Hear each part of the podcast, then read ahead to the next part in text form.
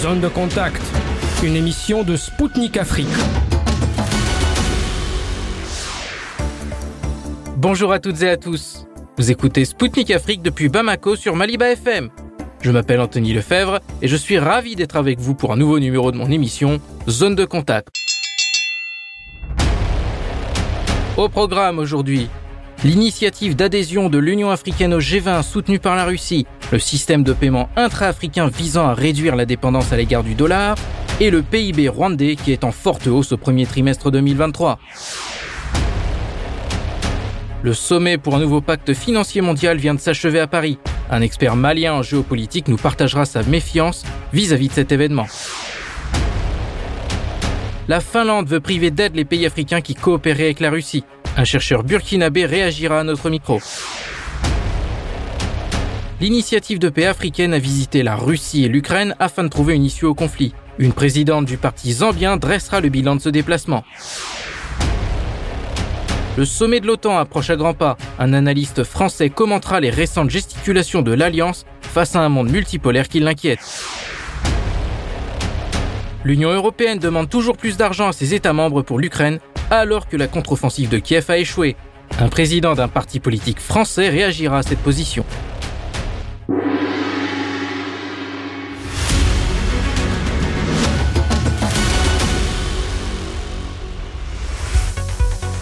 La question de l'intégration de l'Union africaine au sein du groupe des 20 sera résolue dans un avenir proche, avec le soutien actif de la Russie, a fait savoir Sergei Lavrov, chef de la diplomatie russe. Selon le ministre, cela permettra au continent de participer pleinement à la création de l'agenda international et au mécanisme de gouvernance mondiale. M. Lavrov a indiqué que l'indépendance économique et financière de l'Afrique reste l'un des facteurs clés pour son développement et de sa sécurité alimentaire. Dans cette optique, Moscou prône la répartition des ressources monétaires internationales en faveur de nouveaux centres de croissance économique, notamment du continent africain. Pour rappel, le groupe des 20 créé en 1999 réunit les économies les plus développées. Il comprend 19 pays et l'Union européenne. Un seul État africain, l'Afrique du Sud, fait partie de ce forum intergouvernemental. Les fondations du futur système de paiement panafricain continuent de se consolider. La banque africaine d'import-export Afreximbank s'attend à ce que 15 à 20 pays adhèrent au Pan-African Payment and Settlement System d'ici la fin de l'année. Selon Bénédicte Orama, président d'Afreximbank, le système utilise jusqu'à présent le taux de change du dollar, mais la banque travaille à la conversion des monnaies nationales. Le fonctionnaire a ajouté que l'initiative visait, entre autres, à réduire la dépendance à l'égard du dollar au fil du temps. Cette domestication prochaine des paiements intra-africains suscite beaucoup d'attentes de la part des banques africaines. Elles espèrent notamment qu'elle contribuera à l'intégration financière et au développement économique de l'Afrique dans le cadre de la ZLECLAF, la zone de libre-échange africaine qui, pour rappel, compte 54 États membres. L'économie rwandaise est en forte croissance. L'Institut national de la statistique de ce pays a annoncé que le produit intérieur brut a connu une augmentation de 9,2% par rapport à l'année précédente. C'est le secteur tertiaire qui a entraîné cette forte hausse de l'économie rwandaise. À lui seul, il représente 44% du PIB du pays. L'hôtellerie, la restauration, le commerce de gros et de détail, ainsi que les communications ont vu leurs activités augmenter. Mais la véritable locomotive économique du Rwanda est le secteur du tourisme qui profite de l'organisation d'événements de portée internationale. En juillet prochain, la conférence Women Deliver devrait attirer 6000 participants dans le pays, en plus des 200 000 personnes qui sont attendues pour y participer en ligne. Enfin, Kigali accueillera le sommet du Conseil mondial du voyage et du tourisme en novembre. Cette bonne nouvelle ne vient pas seule. D'autres indicateurs ont montré ces derniers mois les progrès économiques réalisés par le Rwanda. Le pays attire de plus en plus de personnes fortunées. Plus de 1000 millionnaires vivaient en 2022 sur son territoire selon le cabinet Henley Partners. Ce chiffre est en hausse de 72% en 10 ans. L'espérance de vie a également grimpé en flèche sur les deux dernières décennies. Elle est passée de 51,2 ans en 2002 à 69,6 en 2022 selon l'Institut national de la statistique. Fait intéressant, l'espérance de vie au Rwanda est de 9 ans supérieure au reste de la région d'Afrique de l'Est.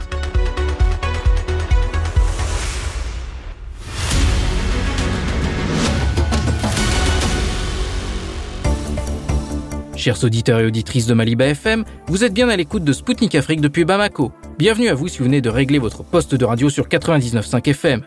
Paris a accueilli un sommet pour un nouveau pacte financier mondial. Plusieurs dizaines de chefs d'État et de gouvernement des pays du Nord et du Sud se sont déplacés dans la capitale française pour tenter de poser les bases d'une nouvelle architecture financière internationale. Deux pays africains ont bénéficié à l'issue de la première journée de cette réunion de nouvelles aides. Il s'agit tout d'abord de la Zambie qui a obtenu de ses créanciers, dont la Chine, un accord pour restructurer une partie de sa dette. Enfin, des banques de développement et un groupe de pays riches se sont engagés à réunir 2,5 milliards d'euros pour aider le Sénégal à réduire sa dépendance aux énergies fossiles. Le président sénégalais, Macky Sall, a déclaré que cela permettra de porter la part des énergies renouvelables dans la production d'électricité de son pays à 40% d'ici à 2030. Toutefois, la portée de ce sommet et cette volonté de réformer le système financier mondial interrogent, notamment dans un contexte de conflit en Ukraine et de sanctions anti-russes qui pénalisent le continent africain. Pour Sputnik Afrique, Abdul Diallo, expert malien en politique et géopolitique, s'est exprimé sur la portée réelle de cet événement. Écoutons-le tout de suite. Pensez-vous que ce sommet puisse réellement modifier le système financier mondial dans le bon sens? Cet événement, j'ai pas bonne foi qu'il soit un succès parce qu'il y a eu beaucoup de promesses non tenues autour du climat. Les pays même qui font de très beaux discours autour de la question du changement climatique n'arrivent pas à respecter leur engagement. Donc surtout Emmanuel Macron, le président de la France, que moi-même d'ailleurs traite d'enfant immature, ne fait que de très beaux discours attirants les gens vers l'espoir. Mais à la fin, c'est le naufrage, comme euh, le Titanic. Selon des experts, M. Macron a profité du sommet pour tenter de rallier à lui, en coulisses, les pays qui ne soutiennent pas l'Occident dans le conflit ukrainien. Compte tenu du thème de l'événement, pensez-vous que de telles tentatives soient appropriées? Ce genre de rencontre ne doit pas être politisé. Parce que la question avec l'Ukraine a été une question politisée et il y a beaucoup de pays occidentaux qui en tirent profit. J'ai bien écouté avec attention le président russe Vladimir Poutine, que je salue ici, son respect, sa discipline, sa sagesse, qu'il a fait preuve lors de l'accueil des présidents africains qui étaient allés plaider pour un cessez-le-feu. Poutine n'a fait que dire la vérité. C'est-à-dire, la question de l'Ukraine peut finir en un seul jour. Il faut que chacun respecte son engagement. Et moi, je vois que la Russie a respecté ses engagements par rapport à ça. Elle n'a pas attaqué. Ce sont les Occidentaux qui ont attaqué. Donc, cette guerre contre la Russie, ce n'est pas l'Ukraine, mais ce sont les Occidentaux qui sont en train de faire cette guerre contre la Russie. S'ils politisent cette euh, rencontre, ça eh, serait mal vu. Et moi, je le vois très mal. Abiy Ahmed, Premier ministre de l'Éthiopie, a déclaré que les pays africains étaient confrontés à toute une série de crises qui entravent leur développement. Dans le même temps, les sanctions occidentales imposées à la Russie ont contribué de manière significative à l'augmentation des prix mondiaux des denrées alimentaires et des engrais. Voyez-vous des contradictions entre la volonté déclarée de l'Occident d'aider et les mesures prises par les pays occidentaux? L'Occident n'a jamais voulu aider l'Afrique. Le Premier ministre de l'Éthiopie, Abiy Ahmed, dit la vérité. Nous sommes confrontés à des séries de crises et souvent ces crises-là même sont alimentées par l'Occident. Ces crises souvent sont même font créer par l'Occident pour pouvoir nous enfoncer afin qu'ils puissent venir en pompier, faisant semblant de nous faire sortir des crises. Or que ce sont eux-mêmes qui sont la cause même de ces crises et de ces guerres. Donc pour moi, il y a une contradiction, comme l'a bien dit. Voilà, l'Occident ne veut jamais aider. Je le dis et je le répète, c'est pas son intention d'aider l'Afrique. Si c'est vrai que l'Occident voulait aider l'Afrique, soutenir l'Afrique, nous n'en serons pas là aujourd'hui.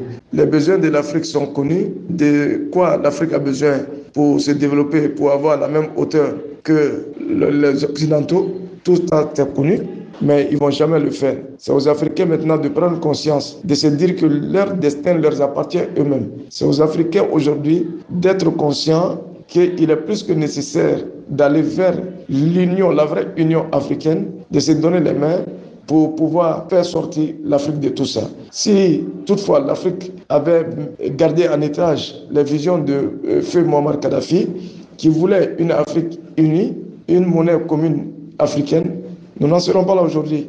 Nous serions déjà des concurrents pour les Occidentaux. Emmanuel Macron a déclaré que les pays développés ne contribuaient pas suffisamment à la lutte contre la pauvreté et pour le progrès de la planète. Dans le même temps, la France consacre des milliards à l'armement de l'Ukraine, alimentant ainsi le conflit. Ces capitaux sont-ils utilisés pour le progrès selon vous? Moi je dirais que Macron n'est qu'un enfant immature qui sait manier les beaux mots, il sait dire des beaux phrases. Il se contredit à tout moment. Si leur intention était de voir l'Afrique se débarrasser de la pauvreté, ils allaient agir plutôt que de parler. Nous n'avons pas besoin de beaux discours, nous avons besoin aujourd'hui de beaux actes, euh, de très belles actions contribuant au développement de l'Afrique tout en faisant euh, disparaître la pauvreté. Quelqu'un qui veut le développement ne finance pas une guerre. Quelqu'un qui veut faire disparaître la pauvreté ne va jamais euh, financer une guerre. Mais on le voit tous, des millions sont dépensés et le peuple français crie à longueur de journée, hein, dénonce ces financements irresponsables, ces financements qui contribuent à, alimenter la guerre, à alimenter les tensions. Donc, euh, pour moi, Macron ne fait que parler, juste pour attirer l'attention des gens sur, autour de ces beaux discours. C'était Abdoul Diallo, expert malien en politique et géopolitique pour Sputnik Afrique. À notre micro, il s'est montré dubitatif face au succès du sommet sur un nouveau pacte financier de Paris. Il a dénoncé les beaux discours des hommes politiques occidentaux qui cachent des promesses non tenues, notamment vis-à-vis de l'Afrique.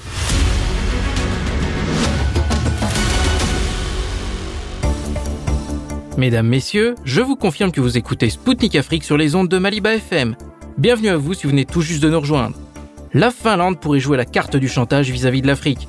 Le ministre finlandais du Commerce extérieur et du Développement, Ville Tavio, a indiqué lors d'une conférence de presse que le soutien à la Russie a été visible dans des pays africains et que ces derniers seront surveillés. Le nouveau gouvernement du Premier ministre finlandais, Petteri Orpo, qui a pris ses fonctions le 20 juin, entend réduire ses programmes d'aide au développement au profit de l'Ukraine.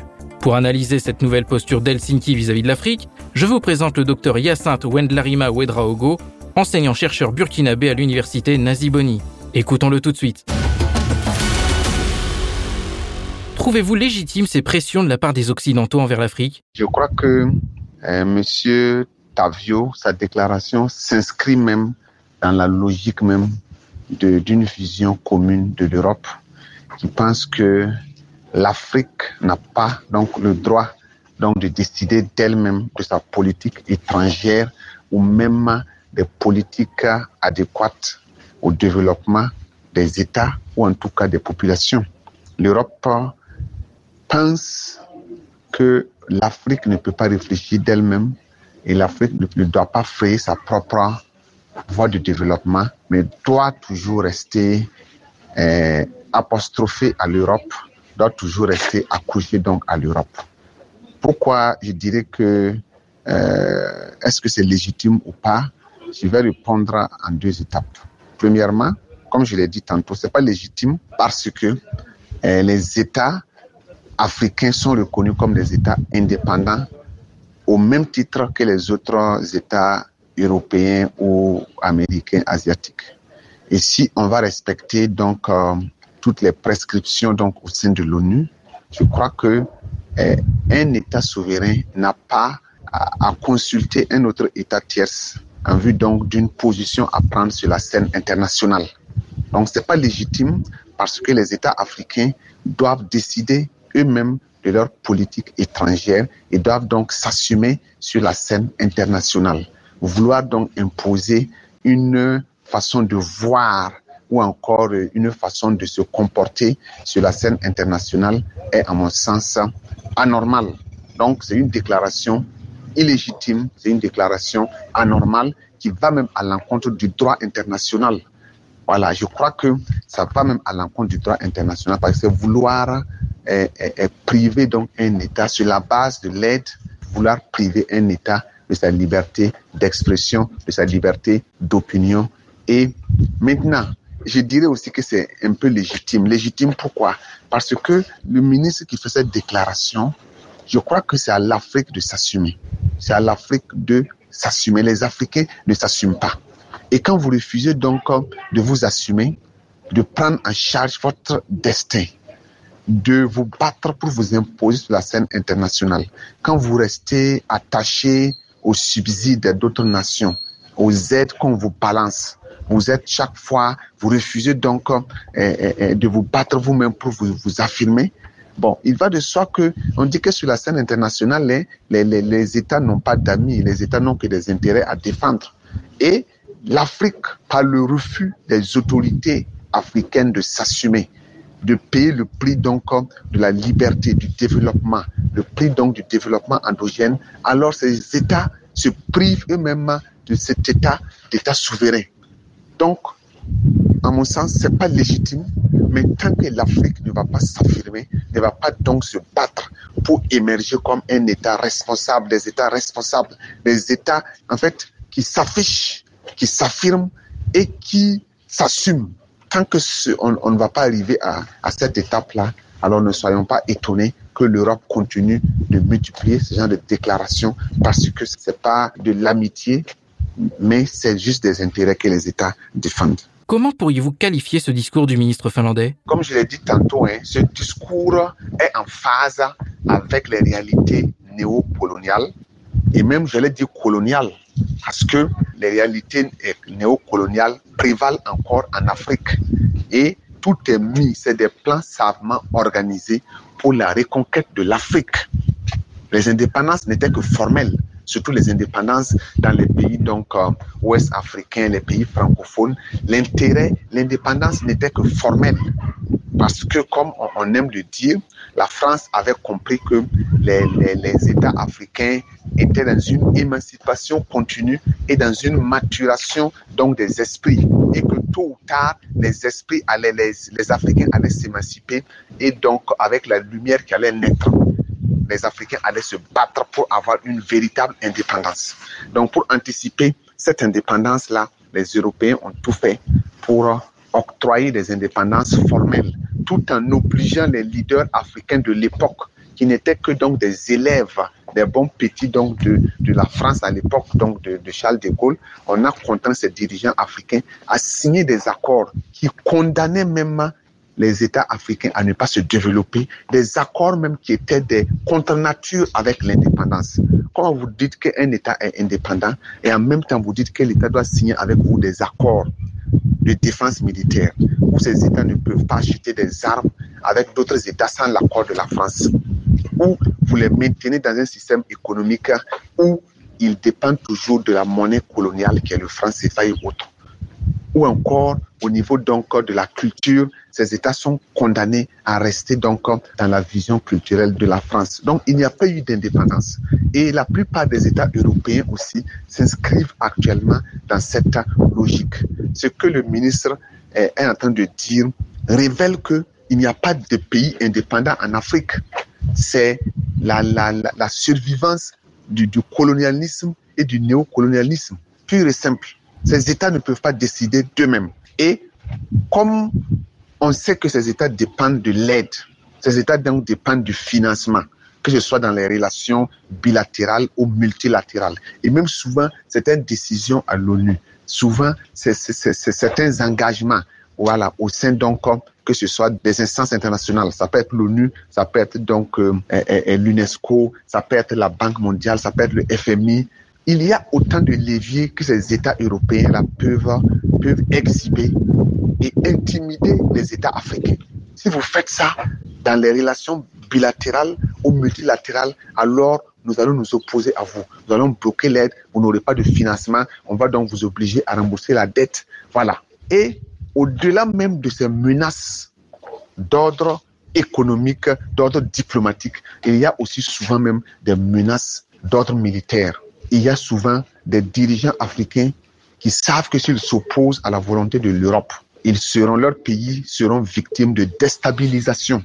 On a vu des régimes renversés en Afrique par des coups d'État ou par des soulèvements populaires, mais l'origine était donc l'Europe. On peut citer le cas donc de, de, de, Kadhafi en Libye en 2011. On peut citer donc le cas donc du Tchad avec Idriss Déby. On dit qu'il a été tué au front mais tout ça, c'était faux. Idriss Déby a été victime d'une déstabilisation. Et on, peut citer à foison. Donc, il y a les menaces diplomatiques, les menaces donc liées à l'aide économique, mais il y a même les menaces voilées liées donc à l'aspect militaire, à l'aspect politique. On peut même souvent donner un appui conséquent à un opposant politique pour renverser un leader en place parce que ce leader-là ne s'inscrit pas dans la logique de l'Europe. Et on a vu les cas comme les cas de Thomas Sankara et autres, où ces, coups d'État ont été carrément planifiés par l'impérialisme international. Pardon ce que je peux. Donc le discours, cette déclaration du ministre est une forme de chantage et est une forme de maintien de survivance du néocolonialisme. On fait tout pour priver l'Afrique de sa liberté d'expression et de prendre position selon sa vision du monde, selon donc son paradigme dans le monde. C'était le docteur Yacinthe Wendlarima Wedraogo, enseignant-chercheur burkinabé pour Sputnik Afrique. À notre micro, il a commenté la volonté d'Helsinki de supprimer les aides au développement aux pays africains qui coopéreraient avec la Russie.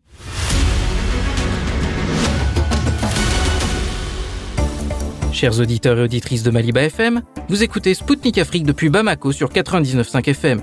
Anthony Lefebvre, présentateur de l'émission Zone de Contact, je vous salue si vous venez tout juste de nous rejoindre.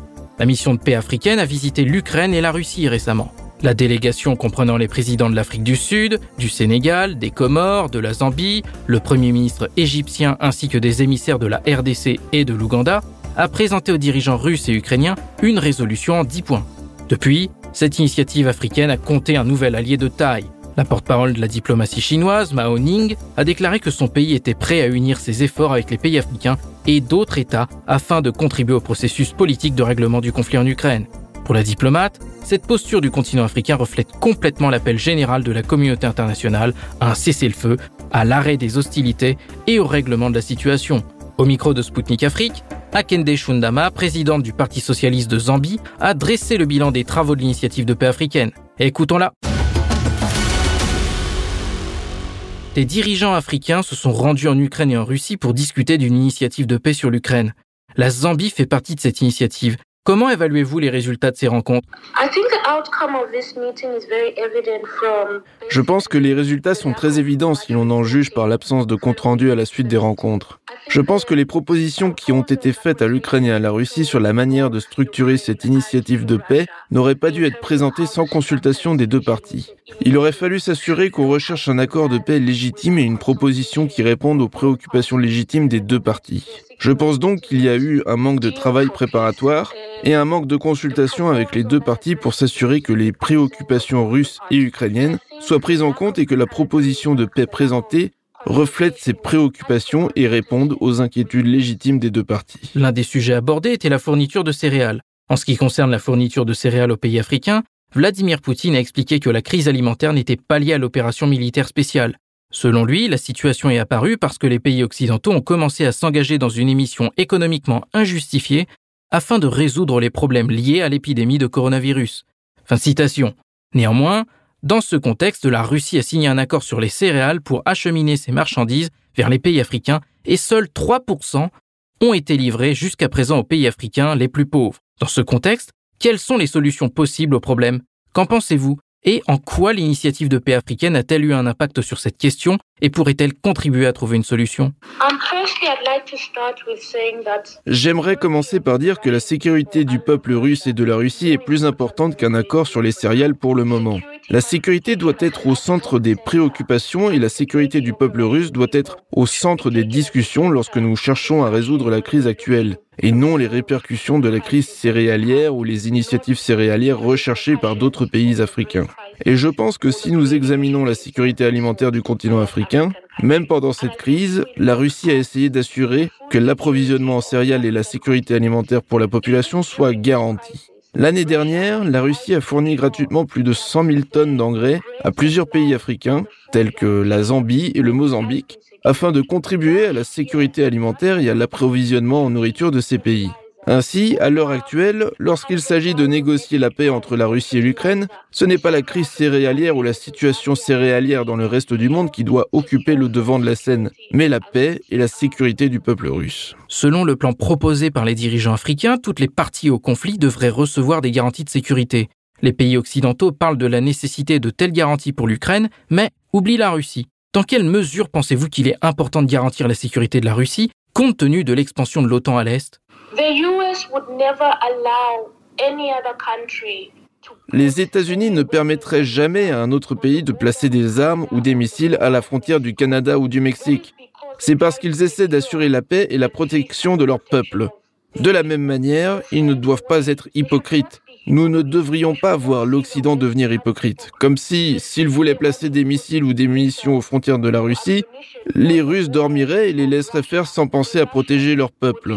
L'Occident, les États-Unis et l'OTAN, qui comme nous le savons est au cœur de cette affaire, devraient traiter la Russie de la même manière qu'ils veulent eux-mêmes être traités par le reste du monde. Leur haine de la Russie est extrêmement claire et pour le reste du monde, cela a ouvert les yeux de beaucoup de gens pour dire que c'est de l'hypocrisie. De la même manière, ils veulent venir dans les pays africains et dans le monde entier pour y installer des bases militaires. Pourquoi faire? Pour protéger qui? Je veux dire qu'en Zambie, par exemple, nous, l'opposition, nous nous sommes battus contre l'installation de bases militaires américaines sur notre continent parce que nous pensons que la protection de notre peuple peut être assurée par nous-mêmes. Il en va de même pour la Russie qui doit être autorisée à protéger son peuple et nous soutenons la Russie dans son combat pour la protection de son peuple. Je voudrais terminer avec une dernière question concernant les pourparlers de paix. Le président russe a rappelé que la Russie n'avait jamais renoncé au dialogue avec l'Ukraine, mais que Kiev avait publié un décret interdisant les négociations. Pensez-vous que l'initiative de paix africaine puisse sortir ce dossier de l'impasse dans laquelle il se trouve actuellement? Je pense qu'il est très clair que l'Ukraine s'est fermée à tout conseil sur la paix et sur la protection des citoyens, même ceux de la Russie, pendant cette crise. Nous l'avons vu dans les sentiments et les commentaires de Zelensky juste après la réunion. Après la proposition de mission de paix, il a totalement refusé et réfuté tout ce qu'il avait dit dans le sens où il ne cherchait même pas la paix dans le monde en ce moment, ni à la garantir. Et ce que nous avons vu, c'est que l'Occident parle de paix, mais fournit de plus en plus d'armes à l'Ukraine. L'ironie est donc à son comble. Et il ne s'agit pas d'une guerre d'Ukraine. Nous devons veiller à souligner que c'est l'ensemble de l'arsenal et de la machinerie de l'Occident qui combat la Russie. Il ne s'agit pas seulement de la Russie et de l'Ukraine. C'est la Russie et le reste des pays occidentaux sous l'égide de l'OTAN. C'était Akende Shundama, présidente du Parti socialiste de Zambie pour Sputnik Afrique. À notre micro, elle a fait le bilan des travaux de l'initiative de paix africaine qui a rencontré les chefs d'État russes et ukrainiens afin de trouver une issue au conflit.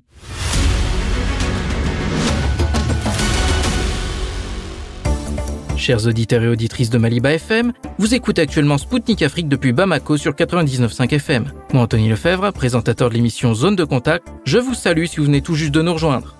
Emmanuel Macron se verrait bien faire partie des invités au prochain sommet des BRICS de Johannesburg. Cette volonté, confirmée depuis par la ministre des Affaires étrangères Catherine Colonna, a de quoi interroger. À Moscou, la démarche intrigante du président du pays membre de l'OTAN et de l'Union européenne a soulevé de nombreuses questions. Maria Zakharova, la porte-parole du ministère des Affaires étrangères, a demandé à Emmanuel Macron de dévoiler ses intentions tout en se demandant si le président français n'agissait pas comme un cheval de Troie. Sergei Ryabkov, vice-ministre des Affaires étrangères, a quant à lui jugé inapproprié la présence du locataire de l'Elysée au sommet des BRICS. Pour rappel, cette rencontre est attendue pour de nombreuses raisons. La question de la création d'une monnaie unique au pays des BRICS, c'est-à-dire le Brésil, la Russie, l'Inde, la Chine et l'Afrique du Sud, est sur la table. Ensuite, c'est l'élargissement du groupe qui sera débattu à Johannesburg. De nombreux pays, dont certains sont situés sur le continent africain, ont déclaré leur candidature. Enfin, la question de la présence de Vladimir Poutine au sommet est sur toutes les lèvres. Visé par un mandat d'arrêt de la Cour pénale internationale, le président russe pourrait théoriquement être arrêté, compte tenu que l'Afrique du Sud est pays membre de l'organisation. Du côté du Kremlin, Dmitri Peskov, son porte-parole, a fait savoir que la Russie y participerait au niveau voulu. Pour Sputnik Afrique, l'eurodéputé français Thierry Mariani a analysé les raisons qui se cachent derrière les rêves de voyage du président français. Écoutons-le tout de suite. La ministre française des Affaires étrangères, Catherine Colonna, a confirmé le souhait d'Emmanuel Macron de se voir invité au prochain sommet des BRICS. Comment expliquer cet intérêt de la part du président français? Que cherche-t-il? Emmanuel Macron, c'est un président de la République parfaitement paradoxal sur les affaires étrangères, comme d'ailleurs sur euh, bien d'autres questions. Emmanuel Macron rêve de retrouver la longue histoire française et l'audace du général de Gaulle dans ses discours, mais dans les faits, dans les faits, il est le président de la Ve République le plus soumis à l'Union européenne et à l'OTAN. Nous le voyons bien en Ukraine. En mars 2022, il jugeait que fournir des armements capables d'attaquer la Russie revenait à devenir co-belligérant pour la France. Et il a finalement cédé au chantage insistant de Zelensky. Il avait refusé de soutenir l'adhésion de l'Ukraine à l'OTAN et le journal Le Monde nous apprend euh, ce mardi qu'il a finalement cédé aux demandes de la Pologne et de la Commission européenne pour encourager cette adhésion. Bref, la parole d'Emmanuel Macron apparaît donc pour ce qu'elle est dans la presse internationale, ambiguë et peu fiable. Au sujet des BRICS, je crois que la participation de la France serait mutuellement intéressante. Le destin de la France, héritière de son histoire millénaire, c'est d'être une puissance d'équilibre et de dialogue dans le monde multipolaire. Emmanuel Macron a bien compris que nos alliés traditionnels ne nous percevaient plus comme tels, notamment depuis la réintégration de la France dans le commandement intégré de l'OTAN et après notre politique suiviste sur la crise en Ukraine. Il veut donc essayer de redorer notre blason. Heureusement, Emmanuel Macron ne sera pas toujours président de la République. Si ce rapprochement finalement avec les BRICS pouvait être utile à nos prochains dirigeants, alors pourquoi pas Ça peut être une piste intéressante. Mais euh, est-ce que les chefs d'État des BRICS font encore confiance à Emmanuel Macron? Moscou, par l'intermédiaire de Maria Zakharova, la porte-parole du ministère des Affaires étrangères, a déclaré que cette envie soudaine française était soit une sorte de contact pour montrer l'activité de Paris, soit une sorte de cheval de Troie. Pourquoi Moscou se méfie de Paris et lui demande de clarifier ses intentions Comme euh, je vous l'ai dit, peu de grands dirigeants font confiance désormais à Emmanuel Macron. Je vous rappelle quand même que le président français a été jusqu'à diffuser des entretiens téléphoniques privés qu'il avait eus avec Vladimir Poutine et euh, dans une émission de grande écoute à la télévision française. Donc le moins qu'on puisse dire, c'est que quand on parle à Emmanuel Macron, ça n'engage pas à la confiance et à la discrétion. Par ailleurs, la nature même des BRICS, qui cherchent à développer une voie originale d'échange en dehors des institutions gagnées par les influences américaines, semble en contradiction avec les obligations françaises. La France est membre du commandement intégré de l'OTAN, elle est tenue par la politique de solidarité de l'Union européenne sur les positions internationales. La France est entravée dans sa liberté et euh, dans son indépendance euh, pour toute démarche désormais en politique étrangère. Moscou, je pense, a raison d'exiger une clarification d'Emmanuel Macron. Cherche-t-il davantage de liberté en se rendant en Afrique du Sud à l'automne prochain? Alors dans ce cas-là, c'est intéressant Ou veut-il simplement faire un coup de communication, euh, une opération, euh, j'allais dire pour son image, sur le dos des BRICS? Alors là, c'est condamnable. Une source proche du président français a déclaré à un média français que ce serait un grand coup si Emmanuel Macron était invité au prochain sommet des BRICS. En quoi cela représenterait un joli coup pour Paris? Je pense sincèrement que cette source aurait mieux fait de se taire car en réalité, ça ternit l'initiative du président de la République. S'il s'agit, comme on dit, de faire un coup, alors la démarche est insultante pour les BRICS, qui représentent, je vous le rappelle, 40% de la population mondiale et près du tiers du PIB mondial. La fin de l'hégémonie américaine, et notamment les questions autour du dollar, exigent une mise à jour de la politique étrangère française. Et cette mise à jour ne doit pas être traitée par des idées éphémères, par un engagement à long terme. Voilà, si Macron euh, se rend à ce sommet des BRICS, j'espère que c'est pour... Euh, engager une vraie réflexion avec eux et pas simplement, comme il en a l'habitude, d'avoir euh, une une dans la presse mondiale et de faire parler de lui une fois de plus. Pretoria a fait savoir par l'intermédiaire de sa ministre des Affaires étrangères Naledi Pandor que ce projet est envisageable. Toutefois, elle a précisé que seul le président sud-africain Cyril Ramaphosa prenait la décision d'inviter des personnalités étrangères. Comment le groupe des BRICS peut-il se protéger des ingérences occidentales? Vous savez que l'Inde est l'invité d'honneur de la fête nationale en France le 14 juillet. Et le ministre des Affaires étrangères, Catherine Colonna, a rappelé la volonté du président de la République d'être présent en Afrique du Sud pour le sommet des BRICS. On voit donc qu'il y a tout de même une volonté française, au moins dans le discours, de différer du reste du monde occidental sur euh, l'évolution du monde. Alors je crois que les BRICS se protégeront des ingérences en développant des rapports avec les pays qui ont objectivement intérêt à la fin de l'hégémonie américaine. C'est le cas de la France, mais c'est aussi le cas de l'Allemagne et même d'une partie euh, de l'Europe de l'Ouest. Est-ce que cela prendra du temps? Malheureusement, oui, je le pense. Et la situation en Ukraine va ralentir tout cela. D'ailleurs, c'est à se demander si les États-Unis et Biden ne font pas durer ce conflit, comme d'autres, justement pour cette raison, à savoir diviser pour régner.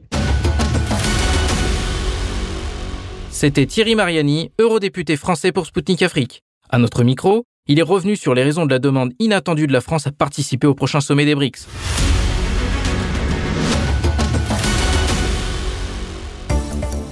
Mesdames, Messieurs, je vous confirme que vous écoutez Spoutnik Afrique sur les ondes de Maliba FM. Bienvenue à vous si vous venez tout juste de nous rejoindre. Depuis la Biélorussie, le ministre russe des Affaires étrangères Sergei Lavrov a mis les choses au clair. Selon M. Lavrov, Moscou a compris depuis longtemps les objectifs de l'OTAN sur la situation en Ukraine. Il a indiqué que si l'Alliance atlantique était opposée à un cessez-le-feu, cela signifie donc qu'ils veulent se battre et que la Russie est prête à cela. Sur un aspect bien plus global, le numéro 1 de la diplomatie russe a ensuite dénoncé les tentatives de l'OTAN d'élargir sa présence dans la partie européenne et orientale de l'Eurasie à travers la création de blocs militaires comme AUKUS, le partenariat trilatéral Australie-Royaume-Uni-États-Unis. Pour le chef de la diplomatie russe, l'OTAN devra se rendre à l'évidence que ce jeu dangereux et sans perspective et mène à une impasse. Malgré des arsenaux de plus en plus vides, l'OTAN continue de se creuser la tête pour voir comment elle peut continuer à aider l'Ukraine, dont la contre-offensive tant attendue depuis des mois est d'ores et déjà un échec cuisant. Alors que le prochain sommet de l'Alliance de Vilnius approche à grands pas, la France a fait un volte-face étonnant. D'abord réticente à l'entrée de Kiev au sein de l'OTAN, elle a annoncé qu'elle soutenait désormais la candidature ukrainienne. Pour Sputnik Afrique, l'analyste français Bertrand Scholler a décrypté ces dernières évolutions géopolitiques. Écoutons-le tout de suite. Lors d'une réunion des pays membres de l'OTSC, Sergei Lavrov a déclaré que les BRICS, l'Organisation de coopération de Shanghai, ainsi que l'OTSC, étaient perçus comme une menace en Occident qui tente de semer le désordre. Et pourquoi l'Occident s'inquiète de ces centres de formation du futur ordre mondial multipolaire selon vous? Alors, déjà, juste pour, euh, pour rappeler, mais euh, il y a depuis le début de l'opération spéciale euh, de la Russie en Ukraine un très grand euh, succès de l'organisation des BRICS, donc qui comprenait au début cinq pays, donc le Brésil, la Russie, l'Inde, la Chine et euh, l'Afrique du Sud, Est pour South Africa. Et donc ce, ce mouvement qui était, euh, qui était relativement formel, mais qui manquait d'un instrument financier, qui manquait de, de, de, pas mal de choses, en fait, était regardé euh, avec euh, modérément d'attention par, euh, par beaucoup de pays euh, importants dans le monde. Et là, depuis quelques mois, il y a véritablement une vague d'intérêt. Et ça, ça suit évidemment les sanctions, ça suit le doute de beaucoup d'acteurs par rapport aux monnaies euh, euh, européennes et, à la monnaie américaine, donc au, à l'euro et, à la monnaie américaine. Mais surtout, en fait, c'est lié aux, sanctions euh, qu'a subi euh, la Russie. Donc les pays se disent, bah, la Russie, elle a, elle a, respecté tous ses contrats, la Chine fait euh, la même chose, et finalement ceux qui respectent rarement leurs engagements bah, sont les pays occidentaux auxquels on est complètement lié. Et donc, comme le, BRICS c'est quelque chose de relativement informel, les BRICS, c'est pas comme l'Union européenne. Une fois qu'on est rentré, on peut plus en sortir. Comme on a vu avec le Brexit, c'est extrêmement compliqué. Donc les gens se disent, bah tiens, cette alliance commerciale est intéressante. Et surtout, c'est une alliance au sein de laquelle je vais pouvoir faire des transactions en utilisant ma propre monnaie. Et donc, je, je vais récupérer, en travaillant avec eux, une partie de ma souveraineté. Parce qu'il faut savoir que l'essentiel des échanges commerciaux dans le monde sont dans euh, ce qu'on appelle les monnaies de réserve mondiale, qui sont essentiellement euh, le dollar, pour euh, pratiquement 80%, euh, le l'euro, euh, le yen, le franc, le franc suisse. Et je crois qu'il y en avait une autre, je suis pas sûr. Enfin bref. Et, subitement, en fait, le, le yuan, et ça a été encouragé lors de la visite de Xi à Moscou, devient une, une monnaie qui est euh, sérieusement considérée. Et le moyen de paiement, d'ailleurs, par carte MIR, est également considéré donc pour euh, pour concurrencer Visa et Mastercard parce qu'en réalité Visa et Mastercard ont un, vrai contrôle de tous les systèmes de paiement euh, par carte. Euh, tout ce qui est SWIFT, bah, c'est contrôlé par euh, le, dollar et le dollar était la monnaie dominante. Donc, dans un, avec cette démonstration d'hégémonie qui, qui été très forte depuis le, début de l'opération en Ukraine, qui, qui, était toujours le cas avant, mais qui a pris une autre dimension, bah, les, les BRICS ont une, une, une énorme représente un énorme euh, intérêt. Je crois que juste là, il y a l'Angola qui a déposé sa candidature, il y a euh, l'Iran euh, qui est qui est maintenant membre invité, il y a l'Arabie Saoudite, l'Algérie. c'est plus par rapport aux, conséquences sur la monnaie et la domination monétaire que ça inquiète tout le monde. Et clin d'œil quand même le, le, président français, qui n'a rien à voir avec les BRICS, voudrait être invité en Afrique du Sud. Donc il est tellement persuadé de sa capacité à convaincre tout et tout le monde que euh, il se sent euh, dans un rôle presque de, de, dieu du système qui défend en fait, ce qui est très inquiétant. Justement, l'Occident, euh, on va en parler. Monsieur Lavrov a indiqué que Moscou avait compris depuis longtemps les objectifs de l'OTAN en Ukraine et que si l'alliance est contre un gel du conflit, cela signifie qu'ils veulent, qu'ils veulent se battre, mais il a affirmé que la Russie était prête à cela.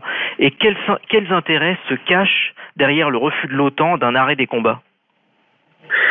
Bah, déjà, j'ai eu la, chance d'être invité souvent euh, à votre à votre émission à la radio, et, euh, et ce qu'on a noté, c'est qu'effectivement, invariablement, les, les, diplomaties européennes étaient euh, très euh, sur le plan euh, il faut continuer à alimenter, il faut faire un front uni contre la Russie. Encore récemment en Moldavie, réunion organisée à l'initiative du, du, président Macron. En fait, il y avait 47 pays invités. En fait, c'était tous les pays d'Europe. Hein, euh, mais jusqu'à l'oral, hein. donc sauf la Russie, la Biélorussie et la Turquie n'étaient pas présentes cette année.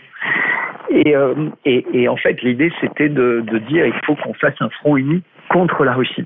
Donc le message c'est en fait la guerre, la guerre, la guerre jusqu'à ce que la Russie s'effondre. Mais, mais pourtant, quasiment depuis qu'il est euh, élu président, Vladimir Poutine a toujours dit qu'un monde sans euh, une Russie euh, telle qu'elle est aujourd'hui, c'est plus un monde. Donc, quand vous me posez cette question, je ne peux jamais m'empêcher de me rappeler cette phrase, qui est euh, euh, à un moment, il va falloir faire la paix parce qu'une puissance nucléaire comme la Russie ne peut pas perdre une guerre militaire. C'est impossible. Ils peuvent faire une paix, mais ils peuvent pas perdre. Or, le message est en permanence un message de faire perdre la Russie. Et donc, je pense que les gens qui disent ça ont perdu la tête.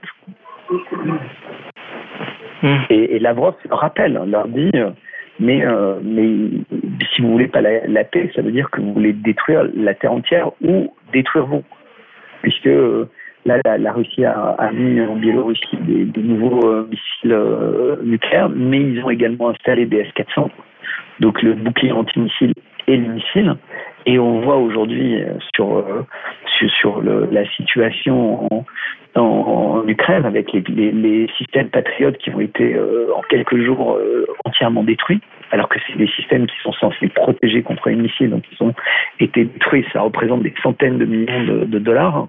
Qu'il n'y a aucun moyen de l'Occident pour se défendre. La seule chose qui est possible, c'est la destruction euh, réciproque, enfin une espèce d'Armageddon. Donc c'est complètement fou en fait. Il n'y a pas de logique c'est-à-dire, les, les, raisonnements ne sont pas logiques. Et je vous rappelle quand même qu'il y a quelques jours à Saint-Pétersbourg, euh, le euh, président Poutine, qui était face à une délégation de, de, de, de présidents d'Afrique, qui était la délégation pour la paix, entre guillemets, donc l'initiative pour la paix en Ukraine par les, les pays africains, leur a rappelé qu'en mars, avec l'aide de d'Israël, de Bennett et d'Erdogan, donc en Turquie, il y avait eu des pourparlers de paix qui étaient tellement avancés qu'ils avaient été signés et les annexes avaient été signées et qu'elles étaient extrêmement détaillées et que la Russie a immédiatement respecté euh, les échéances, le calendrier qui était fixé, donc c'est retiré de Kiev. Et en face, ils n'ont rien respecté. Au contraire, il y a eu euh, l'épisode de Boucha, et euh, qui fait que les, euh, bah, les Russes n'ont même pas pu expliquer qu'ils venaient de se faire berner, quoi. Et, donc, quand, quand Lavrov dit, bah, on n'a plus confiance, et on sait que, tout est faux, bah, je pense que ça a été une preuve de, de grande, grande patience de continuer à avoir confiance depuis les années, euh, des années 80, puisqu'il n'y a aucun contrat qui a été euh, respecté, malheureusement. Donc, c'est une parole qui ne vaut absolument rien. Je vais poursuivre justement euh, sur l'OTAN. Le prochain sommet euh, de l'Alliance Atlantique, il approche à grands pas. Et la France a annoncé qu'elle soutiendrait une candidature de l'Ukraine à l'entrée dans cette même alliance, alors que, pour rappel, elle était, euh, elle n'était pas favorable à cela précédemment. Et euh, comment est-ce que vous analysez ce changement de position de la part de la France et qu'est-ce que vous attendez de ce sommet concrètement? Ben, alors bon, déjà, c'est un sommet qui va entériner euh, l'arrivée de, de la Finlande euh, dans l'OTAN, puisque ce ne sera pas totalement bouclé avec euh, la Suède. Donc la, la, Finlande avait réussi à résoudre ses problèmes avec euh, la, la, Turquie qui était qui, qui, freinait entre guillemets euh, cette adhésion. Donc, euh, je, je, pense que ce qu'on peut attendre, c'est ce qu'on attend de, toutes ces réunions, ça va être euh, toujours plus d'engagement. Hein. Je crois qu'hier, euh, le, Pentagone a confirmé 6 milliards 200 millions d'aides supplémentaires à l'Ukraine. Alors, c'est toujours des aides diverses, hein. c'est pas que des, armes, etc. Donc, je pense qu'on peut s'attendre à toujours plus d'armes, toujours plus d'exercices militaires, toujours plus de, risques d'escalade ou de bavure. Mais surtout en fait ce qui est qui a un côté effrayant et vous êtes euh, une radio euh, un peu panafricaine, euh, si vous avez entendu le nouveau gouvernement finlandais, donc qui rejoint l'OTAN, donc qui va être sous commandement militaire de l'OTAN, et qui annonce que tous les pays africains qui disposent d'aide euh, de la Finlande aujourd'hui, la Finlande un pays riche et qui aide euh, certains pays d'Afrique, n'auront plus sa tête s'ils sont proches diplomatiquement de la Russie. Ce qui sous-entend que si dans des votes à l'ONU ou dans des votes, euh, bah, les pays africains sont passages, ils auront ça. Et comme ils ont ça de, de tous les pays d'OTAN, de tout, on voit comment fonctionne la diplomatie. Donc il y a une diplomatie très musclée à l'égard des pays qui refusent de s'aligner et il y a une diplomatie de plus en plus militaire. Et ce, à quoi répondent les, Russes en disant, bah, vous voyez, euh, les, chars Léopard, euh, on les détruit un par un, ce sera pareil pour euh, les avions, ce sera pareil pour les missiles, ce sera pareil pour tout, mais ça ne résout pas le problème. Je vais revenir à Volodymyr Zelensky qui a fait un aveu très intéressant aujourd'hui. Il a reconnu que la contre-offensive ne se passe pas comme prévu. Et on va essayer de terminer cette interview sur une note positive. Comment l'Ukraine peut-elle être poussée à s'asseoir à la table des négociations selon vous? Alors, petit 1, euh, je vais rappeler quand même un fait qui est majeur, c'est euh, la destruction d'un des barrages sur euh, le Dniepr. Ça a des conséquences humanitaires qui sont très fortes sur, sur toute la partie sud, au centre de, de l'Ukraine, parce qu'il y, a des dizaines de milliers de personnes qui sont déplacées, et il y a d'autres conséquences au niveau de l'alimentation en eau de la Crimée par le canal de Crimée, mais également la, sécurisation de la centrale nucléaire de Zaporizhzhia.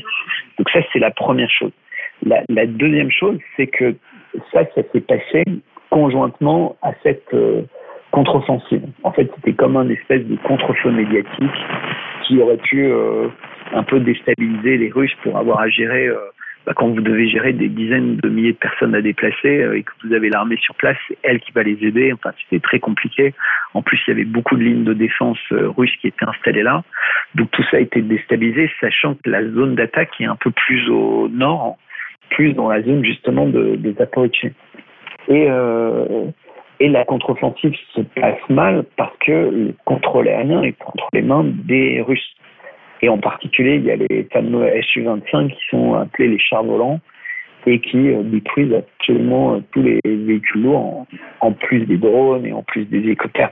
Donc ça se passe mal. C'est des centaines de morts tous les jours côté ukrainien et euh, pratiquement tous les véhicules lourds engagés, donc ils ne prennent pas beaucoup de place, parfois des petits villages. Qu'est-ce qui est bien, c'est que il était évident qu'il avait besoin de montrer de façon crédible qu'il pouvait euh, gagner quelque chose ou reprendre une partie du contrôle de, de, de, l'Ukraine tel que c'était avant l'opération spéciale. Et euh, voire même euh, avant euh, le, le, 2014 en fait, quand, quand commence la guerre civile du Donbass. Puisqu'il y a, il y a une guerre qui a commencé en 2014, une guerre civile. Et, euh, et donc, comment le, ramener à la table? Ben, J'aurais eu envie de vous dire ben, que les Américains pouvaient commencer à être lassés de donner autant de milliards qui étaient dépensés, sont perdus, et pour avoir euh, les stocks militaires de l'OTAN qui sont de plus en plus vides, alors que manifestement la Russie, elle, produit plus vite qu'elle n'utilise euh, que ce soit ses chars et ses matériaux, parce qu'elle utilise très peu en fait les nouveaux matériaux on va, on va pas du tout les nouveaux chars, les nouveaux avions, etc. Ils ont une telle profondeur d'armement qu'ils n'utilisent pas ça. Ni même d'ailleurs les 300 000 personnes qui ont été euh, appelées euh, sous les drapeaux maintenant il y a presque un an et qui sont pas encore sur le terrain. Sachant qu'il faut préciser aussi une chose pour euh, nos auditeurs, actuellement en Russie, euh, il y a une campagne de recrutement de militaires volontaires qui connaît un très grand succès. Et récemment Vladimir Poutine avait évalué ce nombre de personnes recrutées à plus de 150 000 et euh, rien que sur la première semaine du mois de juin, 9 500 personnes se sont engagées en tant que militaires sous contrat au sein de l'armée russe. Et donc ça laisse encore un potentiel, une marge en termes de potentiel humain pour l'armée russe. Ben, il faut vraiment comprendre en fait que euh, les médias russes, et vraiment je vous félicite, il y a une, euh, une, euh, grande diversité, une volonté toujours d'être logique, de s'exprimer sur les questions avec bon sens. Et on voit bien les gens quand on, quand on écoute Lavrov par rapport à des ministres des Affaires étrangères dotés, c'est pas du tout le, même niveau. Et je pense que les Russes comprennent que euh, le, ce qui se passe en ce moment dépasse complètement euh, euh, l'enjeu qui reste le même. Hein. Les objectifs euh, de, la Russie sont de, démilitariser euh, l'Ukraine et de pacifier en fait toute la région du Donbass et puis de faire acter que la Crimée est russe. Mais, ce qui se passe, c'est qu'en fait, on est véritablement rentré dans une guerre et j'utilise les mêmes termes d'ailleurs que, que le, président russe, hein, qui est entre le bien et le mal. Hein. Et donc, je pense que la jeunesse russe a conscience de ça. Et, euh, et quitte à utiliser le, mot, c'est presque une croisade pour sauver euh, l'humanité. C'était Bertrand Scholler, analyste français pour Sputnik Afrique. Il est revenu sur les dernières déclarations de Sergei Lavrov, qui a dénoncé la position de l'OTAN sur le conflit ukrainien. Enfin, il a fait le point sur les enjeux du prochain sommet de l'Alliance Atlantique, qui se tiendra à Vilnius en juillet. Chers auditeurs et auditrices de Maliba FM, le moment est venu pour nous de marquer une courte pause. Nous revenons très vite. À tout de suite sur les ondes de Maliba FM.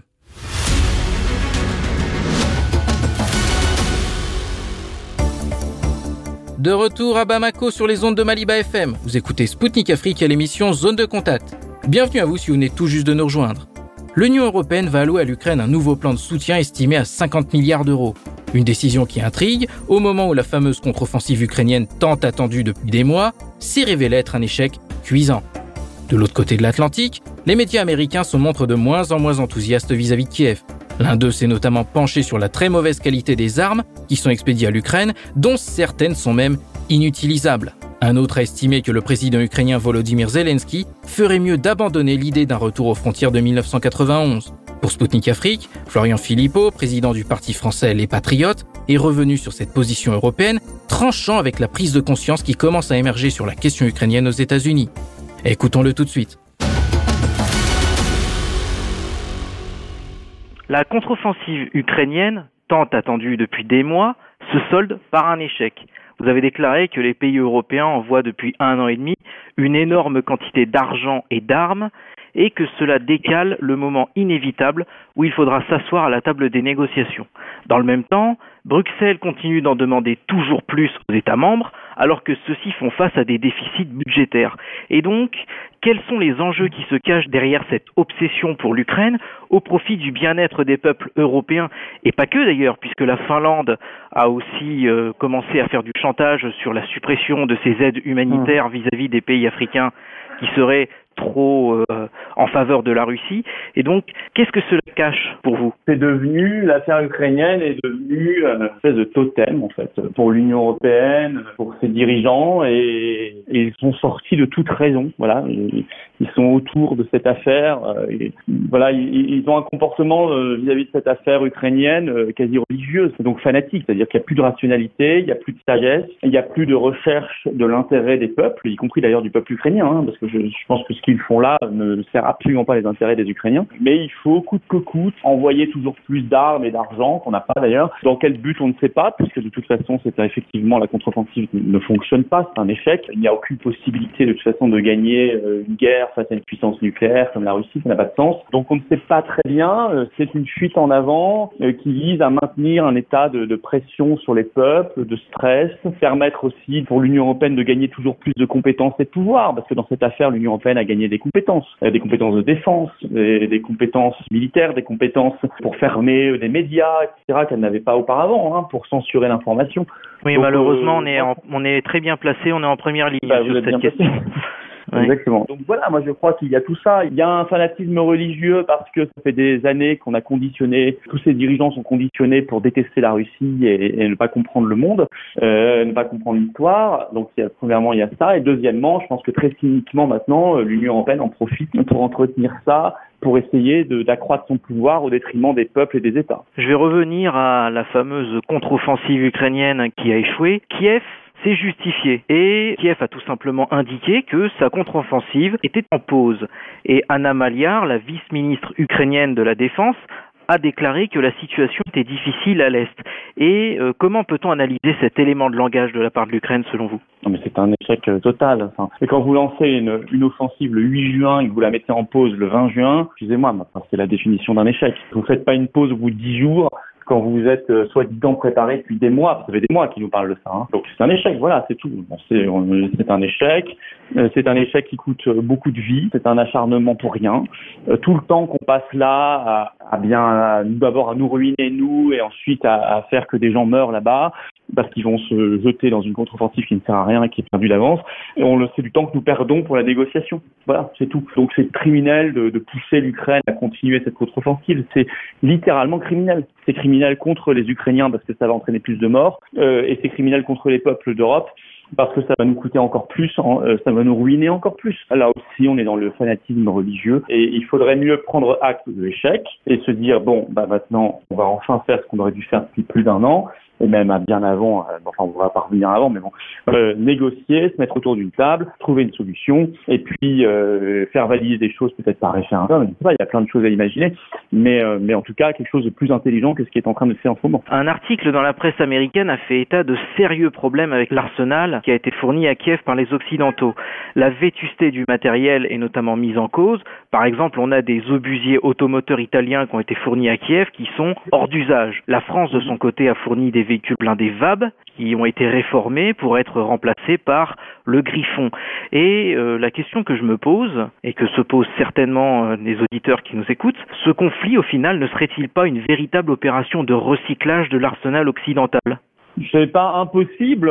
Je pense qu'il y a derrière les grands discours euh, humanitaires beaucoup de cynisme aussi. Ça c'est pas c'est pas du tout à exclure. C'est une forme de mépris supplémentaire euh, vis-à-vis des Ukrainiens. Si vous voulez déjà pousser les Ukrainiens à continuer coûte que coûte la guerre jusqu'au dernier Ukrainien, hein, c'est ce qu'avait dit un sénateur américain, hein, jusqu'au dernier Ukrainien, c'est déjà une forme de mépris parce qu'on sait qu'ils ne gagneront pas. Et la deuxième marque de mépris, c'est en plus on leur donne du matériel qui de toute façon ne fonctionne pas. Le tiers, je crois, du matériel est en réparation permanente, d'après ce journal, euh, enfin cet article du journal américain. Voilà, je, pense que les, Ukrainiens feraient bien de se rebeller face à, à cela parce qu'ils sont, ils sont, les, ils sont les pantins, ils sont instrumentalisés et ça n'est pas pour leur bien. Ça n'est absolument pas pour leur bien. Je vais conclure avec un autre média américain, le Wall Street Journal, qui a déclaré que d'ici la fin de l'année, l'OTAN commencera à promouvoir l'idée d'un cessez-le-feu comme prélude aux négociations et que Volodymyr Zelensky ferait mieux d'oublier le retour de l'Ukraine aux frontières de 1991.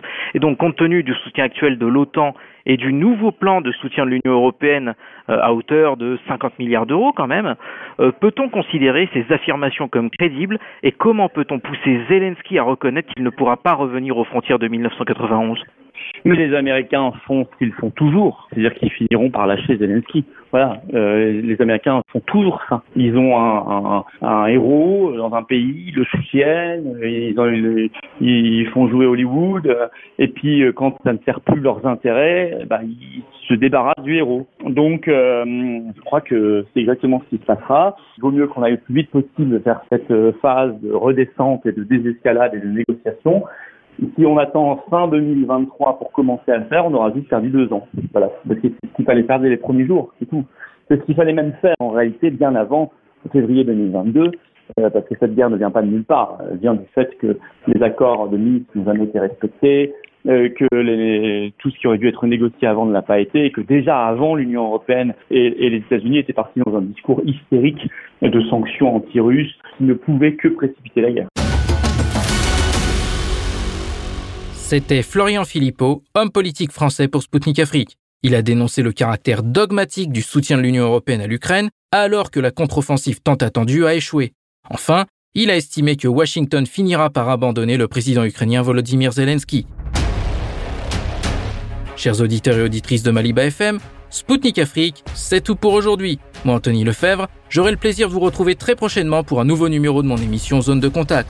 Je vous invite à consulter notre site internet pour suivre l'actualité africaine et internationale. D'ici là, portez-vous bien et à bientôt. Maliba FM, à vous l'antenne. Zone de Contact, une émission de Spoutnik Afrique.